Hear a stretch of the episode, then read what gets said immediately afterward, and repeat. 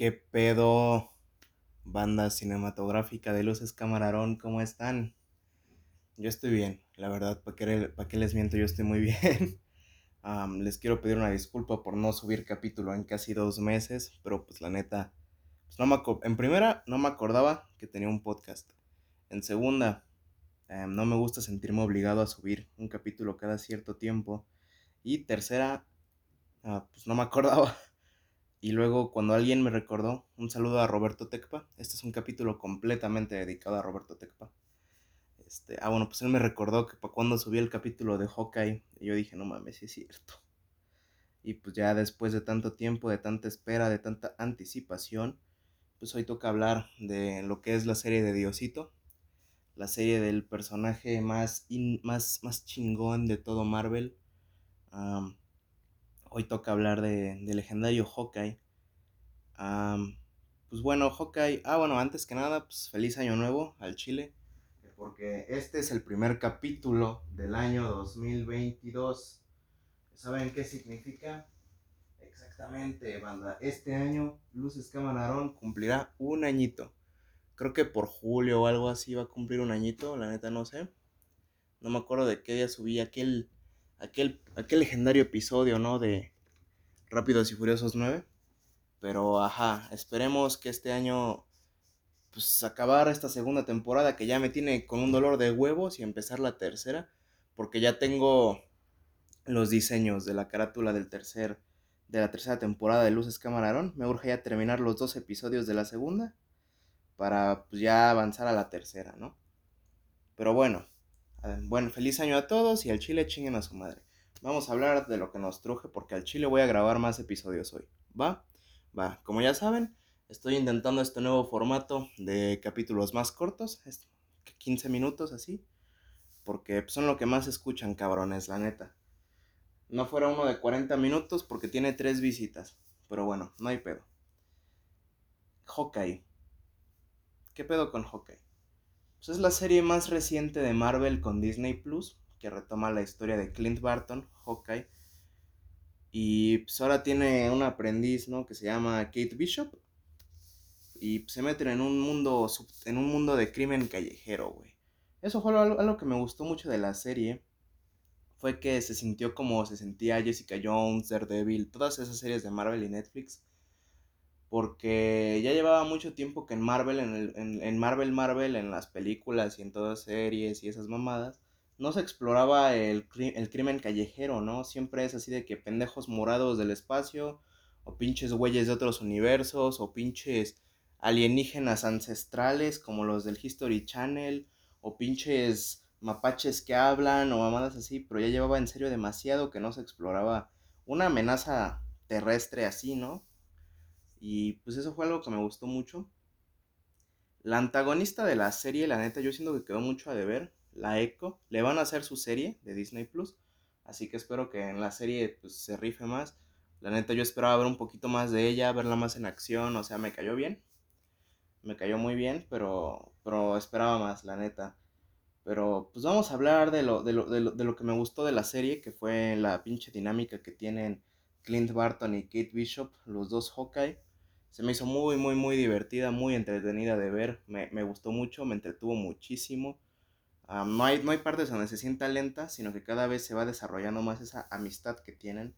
No sé si la serie esté diseñada para temporadas, espero que sí, porque no sé si les había comentado que algunas series de Marvel se están hechas como un one shot, por así decirlo, como para hacer una serie limitada. O sea, por ejemplo, WandaVision no va a tener segunda temporada, güey. WandaVision es un, es un puente, perdón, entre Endgame y Doctor Strange 2.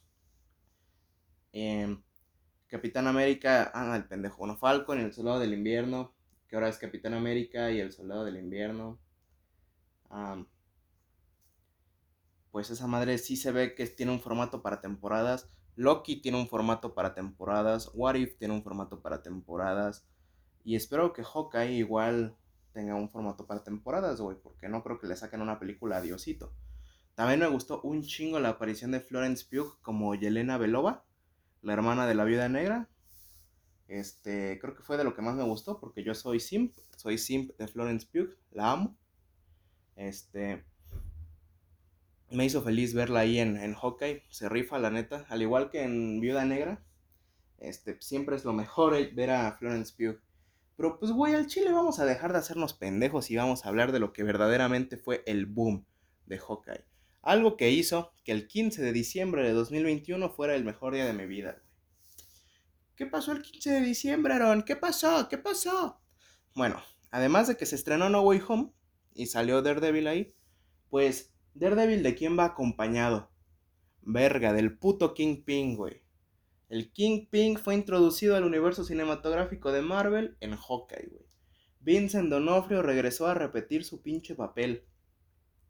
Y muchos dicen, o sea, aquí voy a ponerme a teorizar un poquito. Ya saben que yo no, yo no soy de teorizar, pero voy, voy a hablar con cosas que ya se nos plantearon aquí en la serie. Yo no creo que sean canon en el universo cinematográfico de Marvel las series de Marvel y Netflix, güey. ¿Por qué? Porque en las series de Marvel y Netflix el pinche Kingpin no es indestructible, güey. Y en, y en Hawkeye sí, güey. Le explota una puta bomba en la jeta, güey. Le disparan una pinche flecha en el pecho, güey. Se la arranca a la verga. O sea, este güey aquí es un puto superhumano, como en los cómics.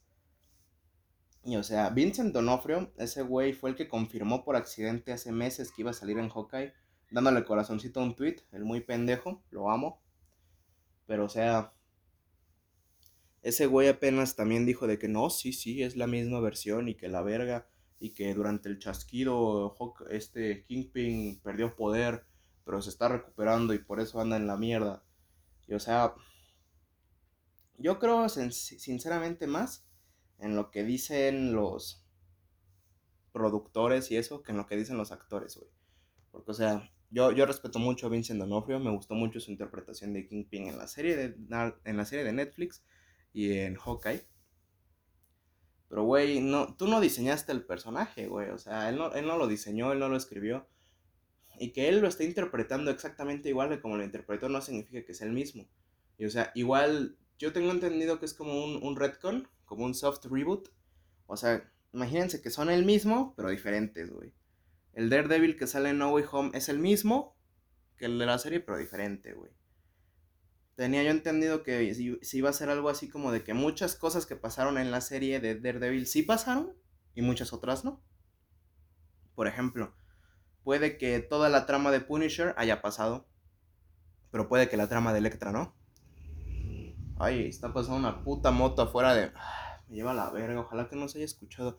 Les pido una disculpa a ustedes, televidentes, radiodifusores de Luces Camarón, por estos inconvenientes. El otro día había pedido un micrófono por Amazon, pero pues me quedaron mal a la verga, putos vendedores chinos, son una mamada. No puede ser. Cuando tenga micrófono nuevo, aguas de culeros porque les voy a hacer un ASMR. Así, un capítulo especial de ASMR, ¿eh, culeros? Bueno, sigo. Y pues, güey, sí estuvo chido ver a, a, este pendejo, al Kingpin. La neta, me encantó. Yo, yo lloré de felicidad, la verdad. ¿Para qué chingados les miento? Aunque, aunque su primera aparición solamente haya sido una pinche foto, pues ya se sabía que iba a salir en la serie por dos cosas. Uno, la escena donde le dicen a la, eco chiquita que su tío no sé qué verga y sale un güey todo mamado así y nada más le acaricia la jeta. O sea, güey, qué güey todo mamado de traje ahí en Marvel. Exactamente, Mr. Fixit.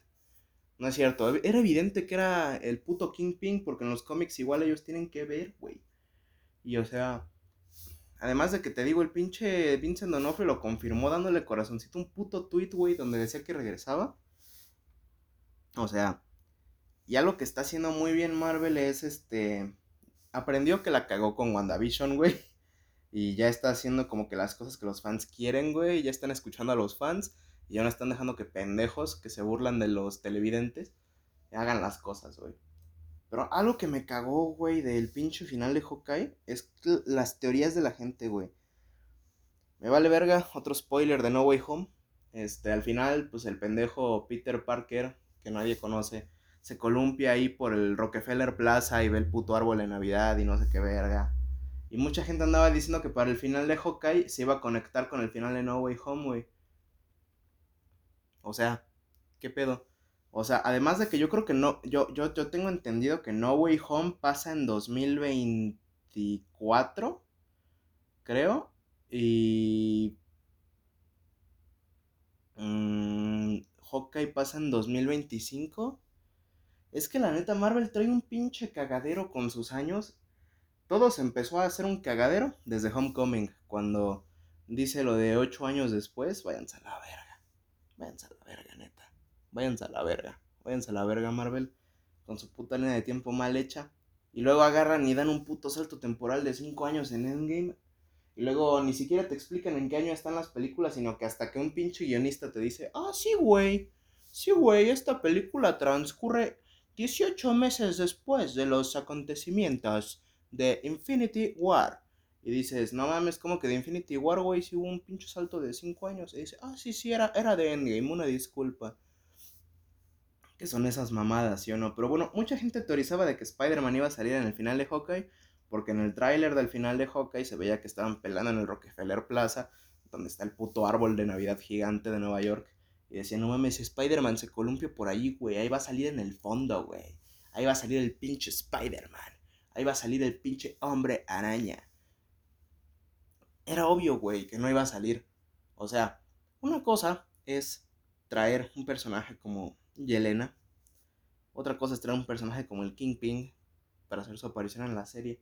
Pero tú crees que Marvel va a gastar el puto dinero en traer un cameo del hombre araña, güey? No mames. No mames. ¿Cómo, güey? ¿Cómo? O sea, ¿cómo se te ocurre, güey?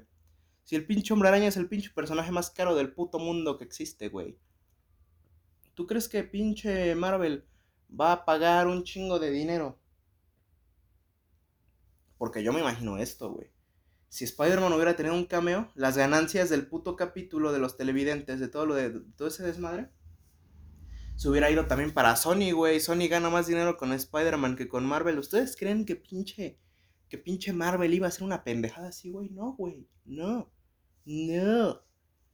Pero bueno, ya basta de encabronarme, ¿no? Que hoy andaba de buenas, por eso ando grabando.